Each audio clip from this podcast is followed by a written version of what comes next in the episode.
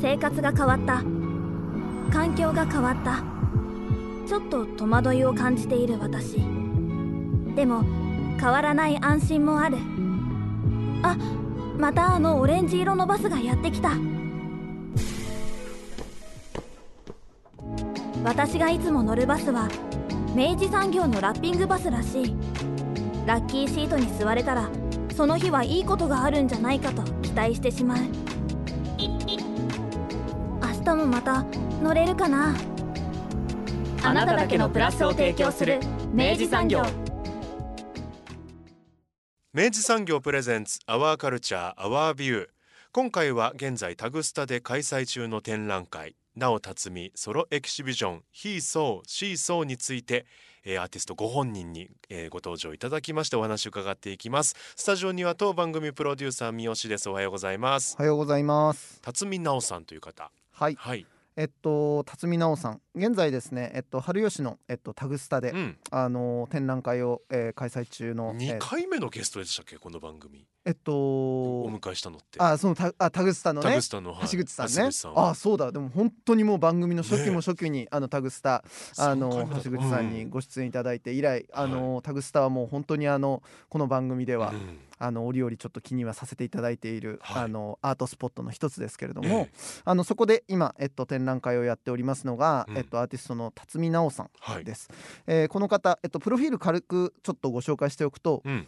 2017年よりうん Google ストリートビューで世界中を旅しうん。独自の色彩と感覚で捉えた風景を描くストリートビュージャーニーを展開、うん。世界中の街角や路地裏から集めた何気ないけれど愛おしい風景をアクリルや油彩で描いております。うん。広告書籍アパレルなどのイラストレーションも多数手掛けていらっしゃるとうん。いう方なんですけれども、うん。あの今回ですねそのあの辰巳直さんのですね、うん。ソロエキシビジョンということで「うん。えー、He Saw She Saw」というですね、あの展覧会が行われているんですね。うん。でこの展覧会、あのー今さっきご紹介した Google ストリートビューで世界中を旅しっていうこのキーワードなかなかパンチのあるフいレーズですけどやパンチありますよね。うん。あのその先をちょっと行く、うん。あのコンセプトの掛け算になっているようなところもあって、うん。でそれが非常に何て言うんでしょう旅って何だっけ？とか、うん。えっと描くあの景色を描くって何なんだっけみたいなことに、うん。すごいなんか結構僕はですねあの本質的な部分にタッチしているように感じるところもあってうん。とっても良かったんですね。うんうん。であの今回ちょっとあの橋口さんに、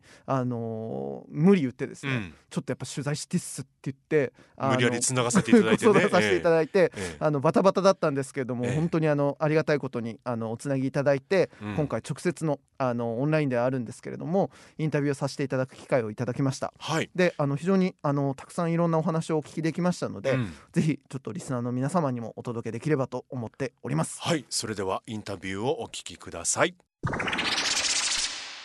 今回のゲストは辰巳直さんです。よろしくお願いいたします。辰巳です。よろしくお願いします。えー、辰巳さんはななんとご説明申し上げれば アーティスト、え画家？イラストレーター？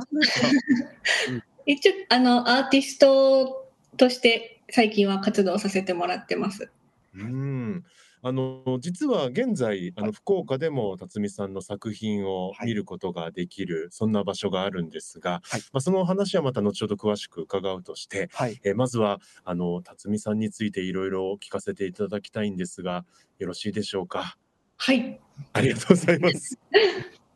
まずですね、うん。えーなぜですよね。うん。アーティストを志されたのかなんかいいろんなきっかけはあったかと思うんですけど、はい。あのこう過去に振り返っていただきまして、えーまずアートとの出会いから伺っていきたいんですが、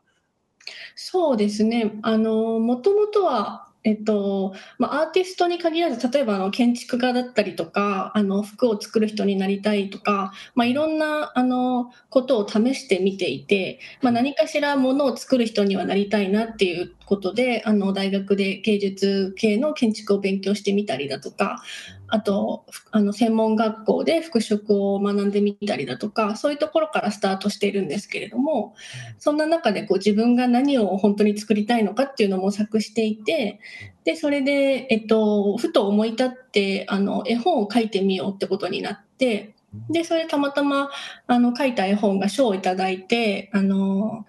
それをきっかけにじゃあちょっと絵本作家っていうのを目指してみようかっていうことになったんですけど、うんそうした時に自分があの絵を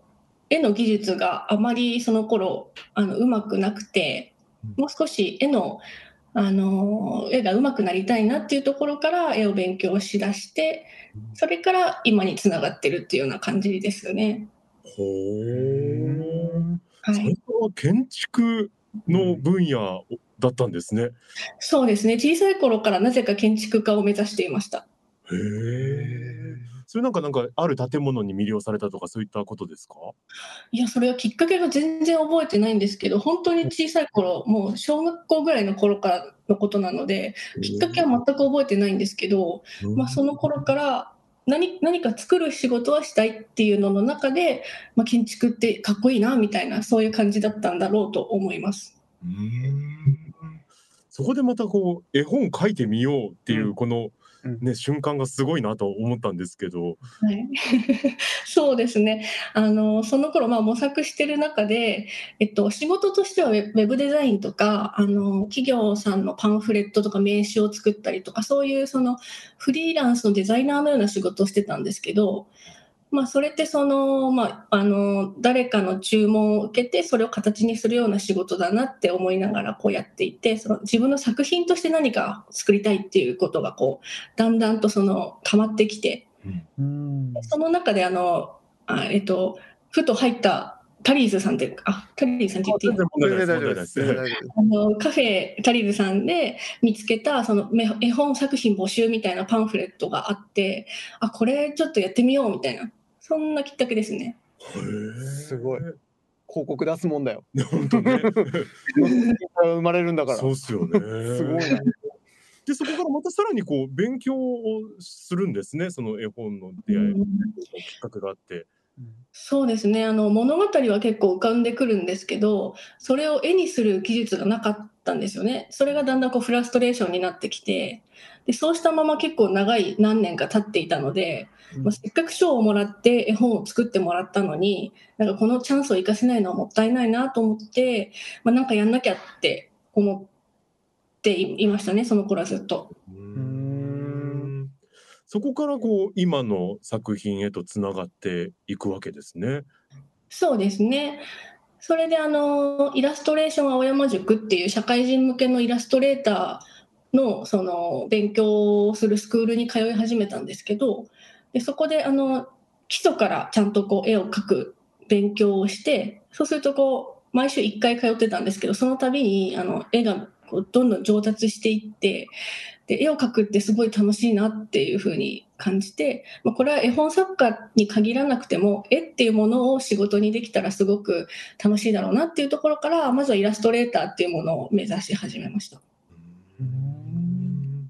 なんかこう絵として表現することの楽しさの方にこうつながっていったっていうことですかね。そうですね絵を描くってこと自体がもう本当に楽しくてすごいな。でそこでこう今のこう作品たちになっていくわけですけど、これも何かこうきっかけがあったのかなと思うんですが。そうですね最初の頃はあの特に風景にも限らずいろいろ描いていてあの例えば人物だとか自分が撮った写真を元にしてたりとか動物とかとにかくいろいろあの描いていたんですけどその中でもあの外国の風景っていうのがあの描きたいなっていう気持ちが結構強くて。でそれであの私方向音痴で。えっと、よくあの誰かと待ち合わせをするときにストリートビューで目的地の風景を確かめてたんですよ。うんはい、でそれであのこのストリートビューで外国の風景を見たらどんな感じだろうと思って。でそれでこう見始めたのがきっかけでうん。でじゃあこれちょっと書いてみようかなっていう感じでいろいろこう作品を書くようになってうんでそれをあの、まあ、イラストレーターの勉強会であの毎年開催されてる寺子屋っていうのがあったんですけどそこであの講師の人たちに見せたらすごくおもそのストリートビューで絵を描くっていうことがすごく面白いねって言ってもらえてうん。そうかと。じゃあそれそれをじゃあいとりあえずは続けてみようと思ってで1日1箇所100日間続けるっていううん。あのなんかチャレンジというかうん。自分のその、まあ、トレーニングも兼ねてやってみようってことであの毎日毎日絵を描いたっていうのがこのシリーズのきっかけになりました。はあ、もともとは方向音痴だったからっていうね。そこね。そうですね。要はそのストリートビューでい予習しておかないとちょっと待ち合わせ場所に行けるかが不安みたいな。そうそうそう。そうなんです。へえ。で実際にその確かにねあのストリートビューって見始めちゃうとうん結構時間忘れちゃいますよね。うん、楽しいですね。いろんな場所に行けるので。行ったことないとこもやっぱり行った感じになりますもんねい。けるのよ。うんうん。でそうですね今までその作品としてその、えーモチーフにしたそのストリートビューの景色ってのはもうやっぱり行ったことがないところがほとんどっていうか全部なだったりするんですか？はい。全部ですね。全部ですか行ったことない場所。すごい。えどうやって見つけていくんですか？まあ、最初はあの、まあ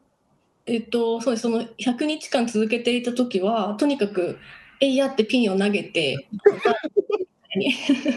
でそれたまたま刺さったところをあの探っていくっていうようなせあのやり方でやってましたね。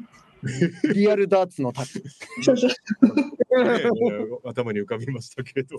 えーすごいですね。あのもうもうじゃあなんか意図したいしてはなかったんですね。どこを書くかっていうのはもうその100人もう最初はそうですね。はい、じゃあ意図しないというか、うん。今までこう想像だにしなかった景色がポンって現れたりとかしたんじゃないですか？そうですね、本当そうでした。ただそのその頃は本当にこう自分がどんな景色を描きたいかってことも分からなかったのでとにかく手探りでいろんな地域の絵を描いていってそれからだんだんとこう自分がどんなあの光が好きなのかどんな建物が好きなのかっていうことが分かってきてで今みたいな作風にだんだんなっていったっていう感じですね。うーん。実際にこう作品として生み出していく過程の中でまた自分の中のこう思考というか、うんがはっきり輪郭がしてきたんですね。そうですね本当に絵を描いてるとだんだんとこう自分の考えみたいなものがまとまってくる感じはあるので、はい、だんだん変わっていきました。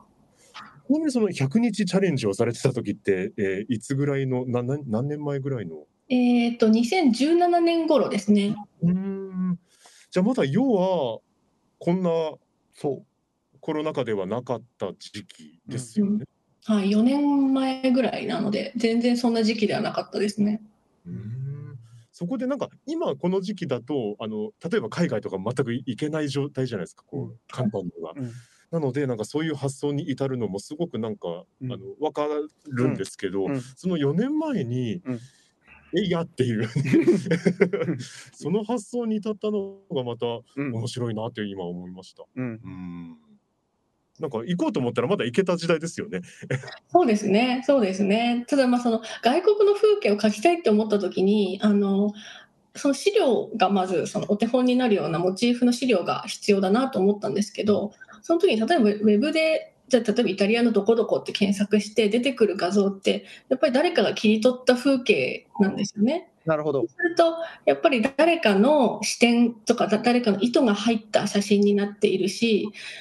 それってまあそのただそれを真似して描いてもあまり意味がないわけでそうした時にストリートビューってあの、まあ、誰の意図も入ってないただ機械が収集した情報のような風景っていうのが世界中からこう見つけて見見られるっていうのってなんかすごく新鮮な気が改めてしてきて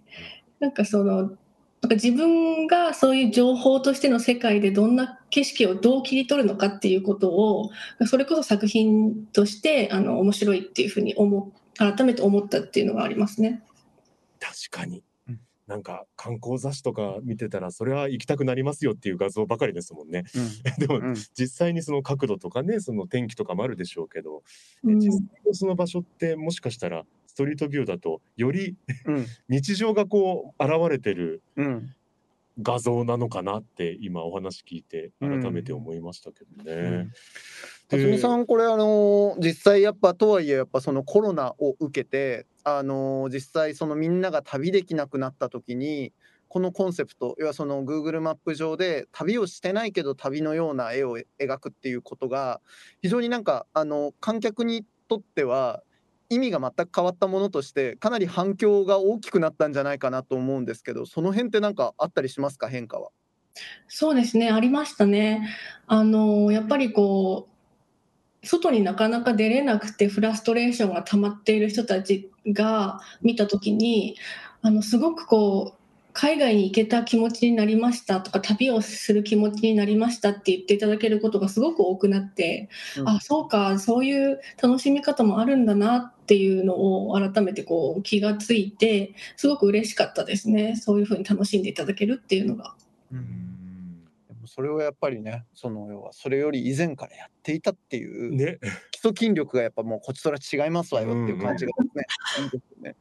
あの実際にそのストリートビューをご覧になってそこからあの奈緒さんの作品になるまでのこうあの企業秘密かもしれませんが その頭の中をこう聞いていきたいなと思うんですけど、うんもちろんそのままこうなんかうんね、あのトレースするわけではないですよね。そうですね。まずはその、ま、各場所を探すのがすごく時間がかかるんですよ。無限の選択肢の中から今日はどこを書くぞっていうのを見つけなくちゃいけないので、まずそこがすごく時間かかりますね。なのでもうずっとストリートビューをこうカチカチカチカチ見て、ああもう今日は全然いい場面がないなって思いながらもブラウザ閉じちゃうこともありますし、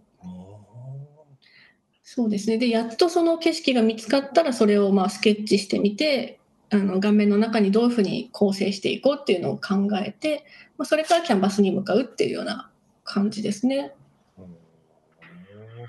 ある程度こうそのストリートビューで探し始める前に今日はこんな気持ちだなみたいなものはあったりはするんですかね？あ、それはありますね。なんとなくこう、まあ、パーッと明るい場所を描きたいなとか、少しちょっとじめっとした暗めの場所がいいかなとか、まあ、こ前あそこのあの辺の場所を描いてすごく気持ちのいい作品描けたから、また今回も行ってみたいなとか、まあ、ある程度ありますね、そういうのが。うんいいですね。このね行ってみたいっていう表現いやそうね。うんうん。で表現できるっていうのはすごくいいな。うんうんうん。まさに旅してらっしゃる感じですもんね。旅してんだよなこれな。すごい。もうでもあれじゃないですか。だいぶもうそれ100まあそれを100回以上もうすでに要はやってらっしゃるわけだからだいぶあの辺にこういう景色あるなみたいなうん見た目というか、あの感覚みたいなのってのはつかめてきてる感じですか辰巳さん？あそうですね。大体あの例えばアメリカの大都市みたいな西海岸の大都市のからあの国道沿いにいちょっと行った先のちっちゃい町が一番こういい景色が見つかります。私の 私のエリアだ。私のエリアですね。へすごいー面白い。それもう下手したらそのあたりにお住まいの方より詳しい可能性ありますよね。すごいな。でもストリートビューってもう要は縦横無尽じゃないですか。そうなんですよ。ね同じ場所でもこう360度回れたりしちゃうじゃないですか。はい、まさに。ねそこからどうやってこううん。バシッとこう切り取る瞬間が生まれるのかなって思うんですけど。やっぱそのあこの辺いいなって思って見たところをあここ描こうかなって思ってぐるっと後ろ向くとよりいい景色が広がってたりするんですよ。うんあこっちの方がいいと思ってうんでじゃあやっぱりこっちにしようと思うんですけど私がいつもやるのはそこであの必ずあのタイムスリップボタンって私呼んでるんですけど左上に時計マークがあるんですよストリートビューって。でそれをクリックするとあの過去の景色が見れるんですね。うんでそれであの過去にどんなあの場所だったのかっていうのを全部見てうんでその中から一番いい光の当たり具合と一番いい例えば看板の文字とか、まあ、そういうのを見つけてその過去も含めて決めるっていうのをやってますね。ああそうかそうなの。今のじゃないんだ。そうなの。あの決して今のだけじゃないんだ。いや僕これあのまたこの後あの実際の展覧会の中の作品でまたこのお話ができればなと思ってたんですけど本当にあのおっしゃるように Google のそのストリートビューって時間もたどれるんですものねだからあのいわゆるその空間としてのそのどこでも選べるだけじゃなくてその縦のその時間軸もあの縦横無尽にうん。選べてしかもそれを最終的に絵にする際に辰巳さんはそれを要はそのまま描写するのではなくあの時間帯のこの建物とこの光とみたいなものを組み合わせることができるっていう。だからやっぱりそこにあるのはどこまで行ってもやっぱその辰巳さんが再構築するやっぱり一つの世界のあの景色になるわけでなんかそういうあり方があの返す返すなんかこれ風風景が風景画論としてもめちゃくちゃ面白いうん。あのことをやってらっしゃるなとかも思っていていやこれはだいぶな発明ではないかとあの感心しております辰巳さん。ありがとうございます。そうですね。やっぱあの時間軸をいくつかの時間軸を重ねて書くとか、うんそういうことができるのってやっぱりストリートビューならではのことだと思うので、うんでもちろんその現代ならではっていうふうに言い換えられることだと思うんですけど、そういうことを特徴にしていけるとその作品として取り入れていけるっていうことはあのすごく面白いことだなっていうふうには思っています。ちなみに辰巳さんあのなんかあのまあその作品作りとしてはですね、うん。まさしくそのようにうん。今やってらっしゃるわけですけど辰巳さん今までこの作風に至るにまでに影響を受けられた作家さんとかあのずっと好きな憧れの作家さんとかなんかあのあったりしますか？私それがあんまりないんですよね。あのまあ、だ誰かのことが好きですごくこう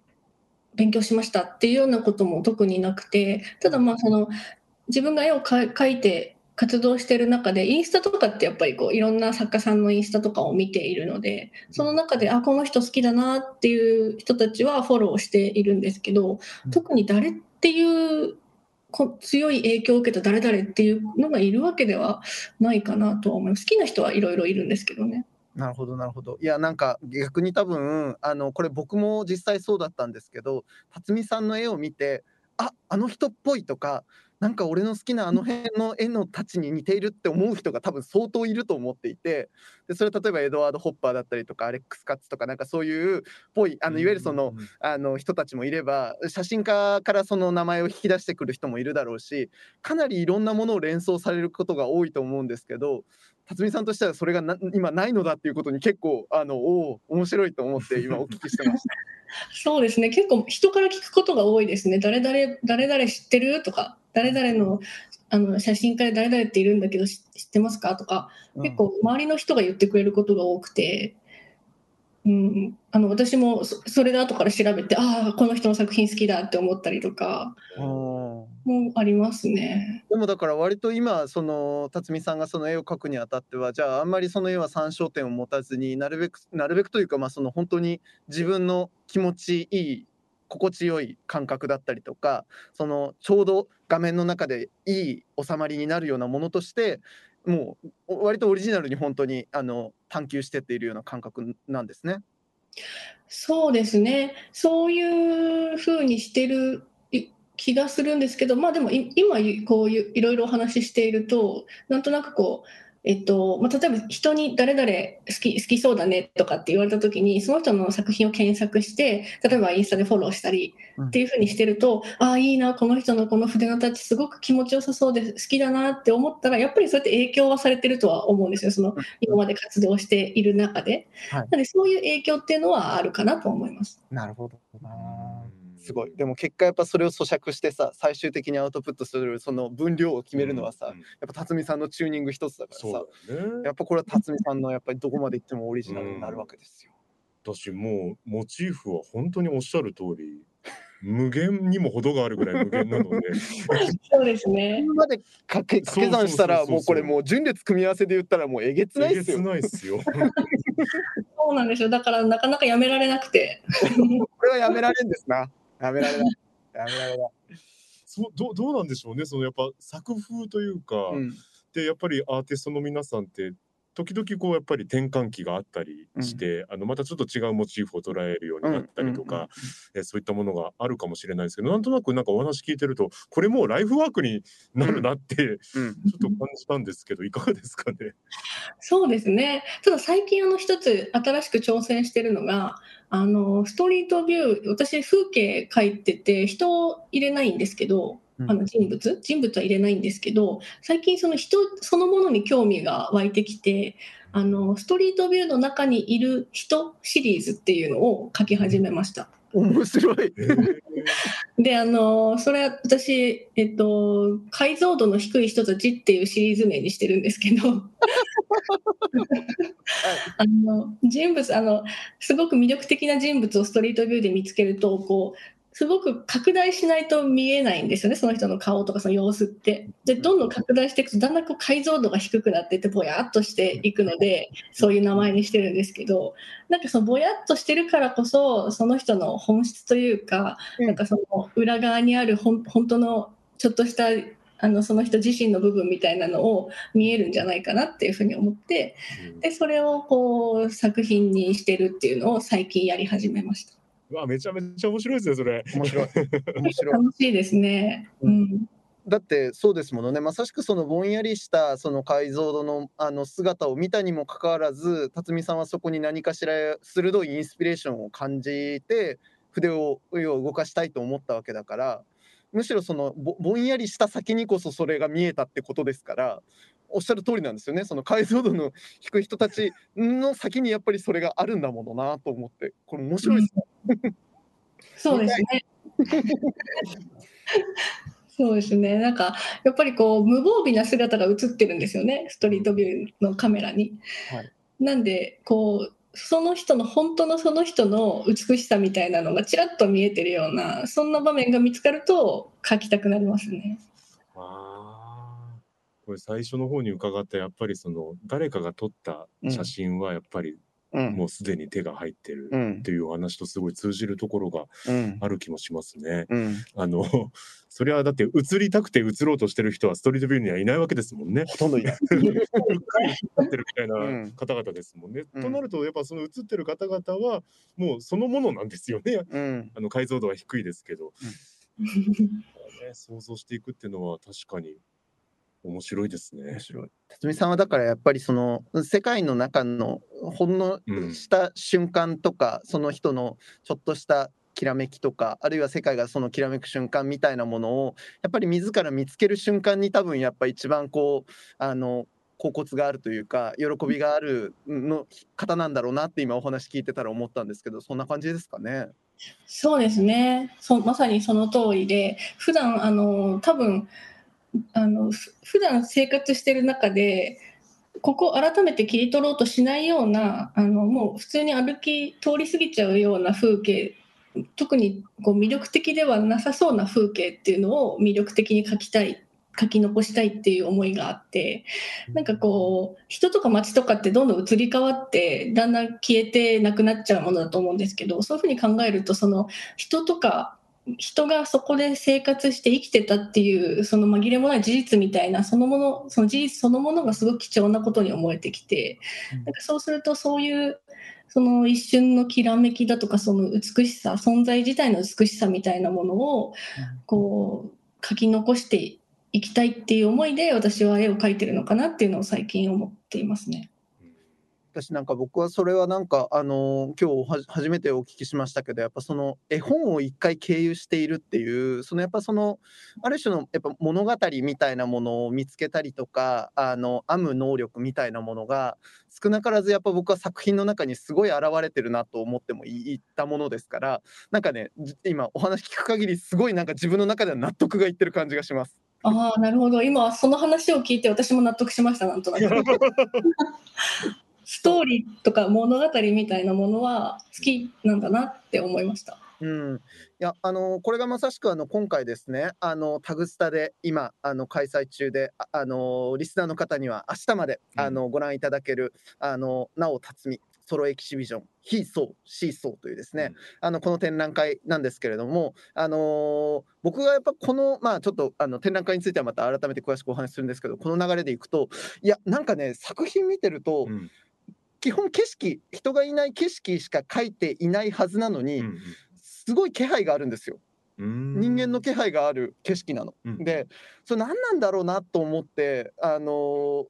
答えは分かんないんだけどそのすごいやっぱ気配を感じるものだったっていうこととなんか今までの一連のお話がやっぱすごい結びつく感覚があったんですよね辰巳さん。はい、あの私も人は書かないんですけど人を書かずに人を書くっていうふうに言っていてあの人の気配は書き残したいなっていうのは思っていますねなのでそう言っていただけてすごく嬉しいです。これちなみにじゃあどんな展覧会か、うんうん。あのご紹介するといやあのねこれあの Google ストリートビューを使ったあ使って景色を描くのその先をね実はこの展覧会でもやってらっしゃるんですよ。うんうん。であのまああの辰巳さんまあそうやって Google ストリートビューで景色を描くんですけど、うん。今回はなんと映画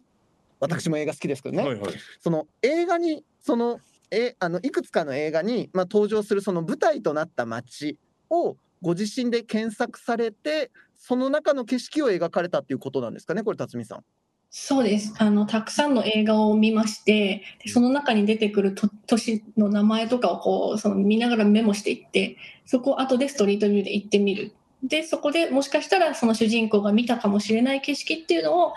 集めて作品にしているっていうような展覧会ですね。いやもうね描かれているね、うん。景色がね、うん。どれもね、うん。アメリカのいい感じなんだわ。アメリカ？アメリカなんだわ、あアメリカのな、うん。もうあのルートルートなんとやらみたいな感じのはいはいはいはい。雰囲気だったりとか、地平線が見えるような。とかね、うんうんとかね、まああるいはねダイナーとかさ、はいはいはい。ランドリーとかさ、はいはい。なんかあの映画の中にさ、ええ登場して、ええ。俺もあの空間行ってみてやーみたいな、はいはいあの感じですよ。なるほどね。うん、もういダイナー行きたいでしょ。行きたい行きたい、うん、行きたいでしょ。あの泊まりたいなんか 車で横付けしてモーテル、モモーテルな、モーテル行きたいな。うんモーテル行きたいですね。ねえ辰巳さんはあのえあのあのああいう景色の中には実際に行ったことはないわけですよね？ないですね。すごい。それであれだもの。あれ参照された映画たちっていうのはどんな作品だったんですか？ちなみに。えっと、一応ロードムービーアメリカのロードムービーをいろいろ見ててうん。例えば、えっとシェフとか、ああ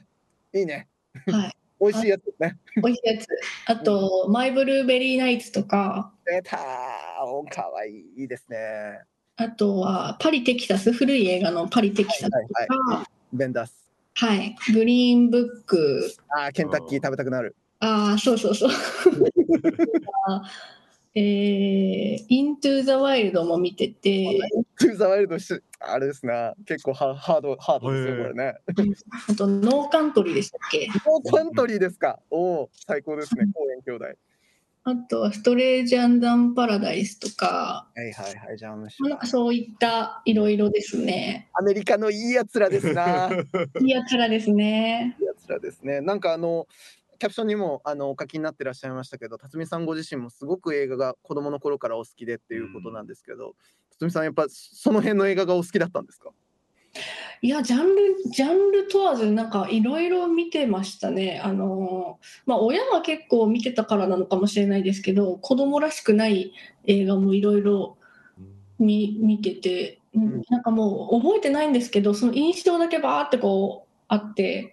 なんか本当にいろんな映画を見てましたね。うーん。なんか作品にもよるとは思うんですけど、そういった映画作品の中のこう人物に自分を投影してみたりとか、そういったことも昔からじゃあ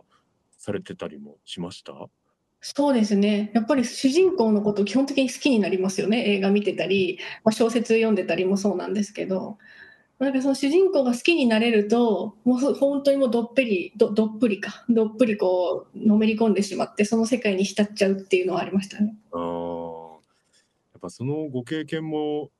こういう作品になってるのかなって。いやだと思う、うん。要はその主人公の目をもうん。う辰巳さんはこう感覚的に得て。でそして多分その実際に Google マップでね、うん。あの検索される時はねちょっと半分主人公の目線入ってやってらっしゃったんじゃないかなっうんて気もしますけどどうでしたか、うん、そうですね。そういうところも多分あると思います。やっぱりこう、映画のあの雰囲気って本当好きなので、その視点で切り取っているんだろうなって思いました。うんいや実際今挙げられた映画作品たちを、あのーやっぱ全部聞いてみると結構その手触りが共通しているというかある種のこう乾いた感じだけどこう非常にヒューマンな、あのードラマが展開するものまあちょっとノーカントリーとか結構えげつないですけどまあでもね、あの基本なんかやっぱその景色の感覚とか、やっぱりその、あの風景のこう眼差しみたいなものは、ある種なんかその共通しているものがあるなって思って、ちょっとそれ面白いなと思いました。うん、そうですね。やっぱりあの作品にするっていうことも考えると、うん、まあなんかその主人公が通るこう風景みたいなのが自分の感覚と似てるものの方がやっぱり作品にしやすいかなとは思いますね。うん。このシリーズといいますかやっぱ映画の中のこう景色みたいなものっていうのは、なんかこれからもまた新しい方向に行くのかななんていろんな作品の景色が見れるのかななんても思ったんですけど。そうですね。なんか今今回あのそういう映画っていうのを一つのテーマにしてあの風景を描いていったことで、あこういうのも面白いなって本当に思えたので、まあ、なんかそういうなんか一つのテーマを設定してそれにその風景を切り取って集めていくっていうようなあの切り口で今後も何か展覧会とかできたら面白いかなというふうには思っています。いや今回はその割とインアメリカでしたけど、うんうん、なんかもしねあの辰巳さんのあの景色の感覚とあ合うようだったら例えばそれの南米編とかヨーロッパ編とかを 映画とまたリンクさせてやるのも面白いのかもなと思ったりしたし、うん、あるいはもし辰巳さんがお好きだったら文学作品とかねなん。かそういうようなものをインスピレーション元にしてその景色だったかもしれないエリアを描いてみるとかっていうのもあの見てみ見てみたら面白いだろうなとかって思っちゃいました。そうですね文学作品は本当面白そうだなと思いました。まあ、もちろん日本の作品とかでもいいでしょうし、うん、あのまあ、アメリカの作品とかもいろんなこう実際の地名が出てくるとやっぱそこを検索して見てみるっていう楽しさがあるので、うん、やってみたいなと思います。そうですよね。しかもそのやっぱり例えば文学とかになるといよいよ多分みんなその景色は実際には目で見てないわけじゃないですか。うんうんうん、想像ですね。ねそうそれを辰巳さん自身がやっぱりそうどう解釈してどう描き出すかっていうのは、うん、なんかあのもっと先が見れる気がしてなんかいよいよ面白そうだなっていう気がしました。うん、そうですね。そしてそこでそのあの見た私とその小説を読んだ誰かさんっていうのが共通してそのストリートビューの情報としての誰の意図も入ってない情報としての景色っていうのをあの共有できるっていうことがすごく面白いと思っていて、なんかそそのそこをあの共有した時に自分はこんな風に思ったんだよっていうのを作品で見せることができてあ私は違う風に思ったけどねっていうようなことをあの話したりできるっていうのがなんか本当に現代ならではのそのやりコミュニケーションの仕方というかそういう風につながっていくのかなと思っていました。それってだって本当にあの例えばじゃあせーのであの画材を用意してで目の前の景色を描いてごらんって言われた時に僕と辰巳さんが例えば絵描いた時に全く違うところに目をつけて全く違う絵を描くっていうことと多分すごく共通する何かでやっぱりそれが創作の面白さだしその一人一人にしかできない表現の先にあるものだなっていうのを今すごいお聞きしながら思いましたね。そうですね。本当にそういうところが面白いですよね。しかもそれがその海外の人とかでもできるっていうのがまたいいなと思って。確かに。もう辰巳さんこれワールドツアーしましょうこれしたいですねワールドツアー。ね、いや絶対これでも喜ばれると思う。いや本当にこれ今回のコンセプトすごいあの、まあこんなあの偉そうに言えるもんじゃないですけどすごいうまくいってるなと思いました。ああよかったです。ありがとうございます。うちの実家書いてほしい。辰巳さんの実家のあの風景どう見えるんだろうみたいな。そうね。そうね。インスピレーションにもならないわ かもしれない。私どれだけの景色見てきたと思ってるのよって言われる。そうでもその個人の方からそのここ書いてほしいっていうふうに言っていただくこともあるんですけどやっぱり私の作品って場所選びが70%ぐらい占めてるような気がするのでやっぱり誰かが指定した場所っていうよりは自分が本当に見つけた場所の方があのいい絵が描けるっていうのはなんか経験的にありましたね。いや、でもお話を伺ってると、いよいよやっぱりもう無限ですね、これ。無限です。無限です。もう順列組み合わせのもう場合分けすごい量です。ね いや、ちょっと楽しみですね。これからどういったこうテーマで、辰巳さんがまたこう展覧会を開催していただけるのかっていうのもしたしなんかちょっと言える範囲で結構なんですけど今後こういったコンセプトでやってみたいみたいなのを今お持ちのものがありましたらえっと、今思ってるのは、もうこの世からなくなってしまったものたちを書いていきたいなっていうのは一つありました。ほう。あのストリートビューでこうさっき時間を遡ってみるっていうふうにお伝えしたんですけど、うんやっぱりこうそのもうなくなってしまったお店とかっていうのが結構見つかるんですよね。もう違う店に変わっちゃってるとか。であの看板も変わっちゃってるとかそういうそのもうないものっていうのを探しに行って書いていきたいなっていうのは一つアイディアとして思っていました。だってそれって多分本当にいよいよ気配が宿るものですね、それね。そうですよね。なんかお店とかでもやっぱり誰かの思いがあってそのお店ができて何かしらの歴史があるはずなので、それがせっかくそのウェブ上で見られるっていうのはなんかこう自分の作品としても何かしらその気配を作品として残していいきたいなっていう気持ちが少しありますね。辰巳さんはやっぱあれなんだな。もちろんその要は景色を描くっていうことがあの十分お好きなんだけどやっぱ繰り返しになるけどやっぱその先の気配なんだななんか、うん。うん、そうなのかもしれないですね。なんか話しててそんな気がしてきました。だからこそやっぱりこっちはね見させてもらうこっちはいろいろやっぱり想像が膨らんでいくわけですうん、もんね。なんかねエモーションのよりしろにすごいなりやすい感じがしたんですよなんかあの自分たちの感情を乗せやすいというかあのそれはもしかしたら何も感じないけどすごいいい感じっていうことも含めたなんかねいろんなあり方をなんかねすごいレンジを広くけど押し付けじゃない形で実現されてる感じがあって、その物言わないけどちゃんと寄せれるみたいななんかその感お距離感がねすごいちょうどよかったんですよね。ああ、それすごい嬉しいです。そう言っていただけて、私が目指していることの一つなので、はい。そう言っていただけていや、嬉しい。松井さん、それできてます。できてます。よかったです。もうちょっとガンガン変えちゃってください。はい、わかりました。いや、ー面白いな。ー。ねえ。まずはあの明日まで福岡ではそうだよ。タグスタでね、うん。えーお楽しみいただけますので、うん。えーぜひリスナーの皆さんも、うん。プリントだけじゃなくてですね、うあの原画も今回は、あのご展示されてありまして、うん。あの筆のタッチなんかもね、うんうん。しっかり細かく見ることもできましたりするもんですから、うんうん。これはね、このタイミングで見ないと結構結構損しちゃうよこれ。と思うよ。結構今回大きい作品も持ってってるので、ぜひ見ていただきたいですね。いい作品なんだよこの大きいやつ。ちょっとするとね、あちょっとあ今俺これどこだっけって感じにやっぱなる。おそう、えー。いい。やちょっと楽しみです。これからも、うん、辰巳さん引き続きめちゃくちゃ応援してますんで、ありがとうございます。頑張ります。あの福岡であのお越しになる際にはずあのコロナも明けていようものならば、ぜひあのスタジオで直接お迎えしてまたあの暑苦しい感じでこうやってお迎えできればと思いますので、皆さんにお付き合いくださいませ。楽しみにしてます。ありがとうございます。どうもありがとうございました。たお引っ越しに伴いガス電気を使いたいまたは止めたいとお考えのお客様お引っ越しが決まったら明治産業へご連絡をアプリからでもインターネットやお電話からでも24時間いつでもお受け付けいたします。お引越しのガス電気のお問い合わせは明治産業までご連絡を。あなただけのプラスを提供する明治産業。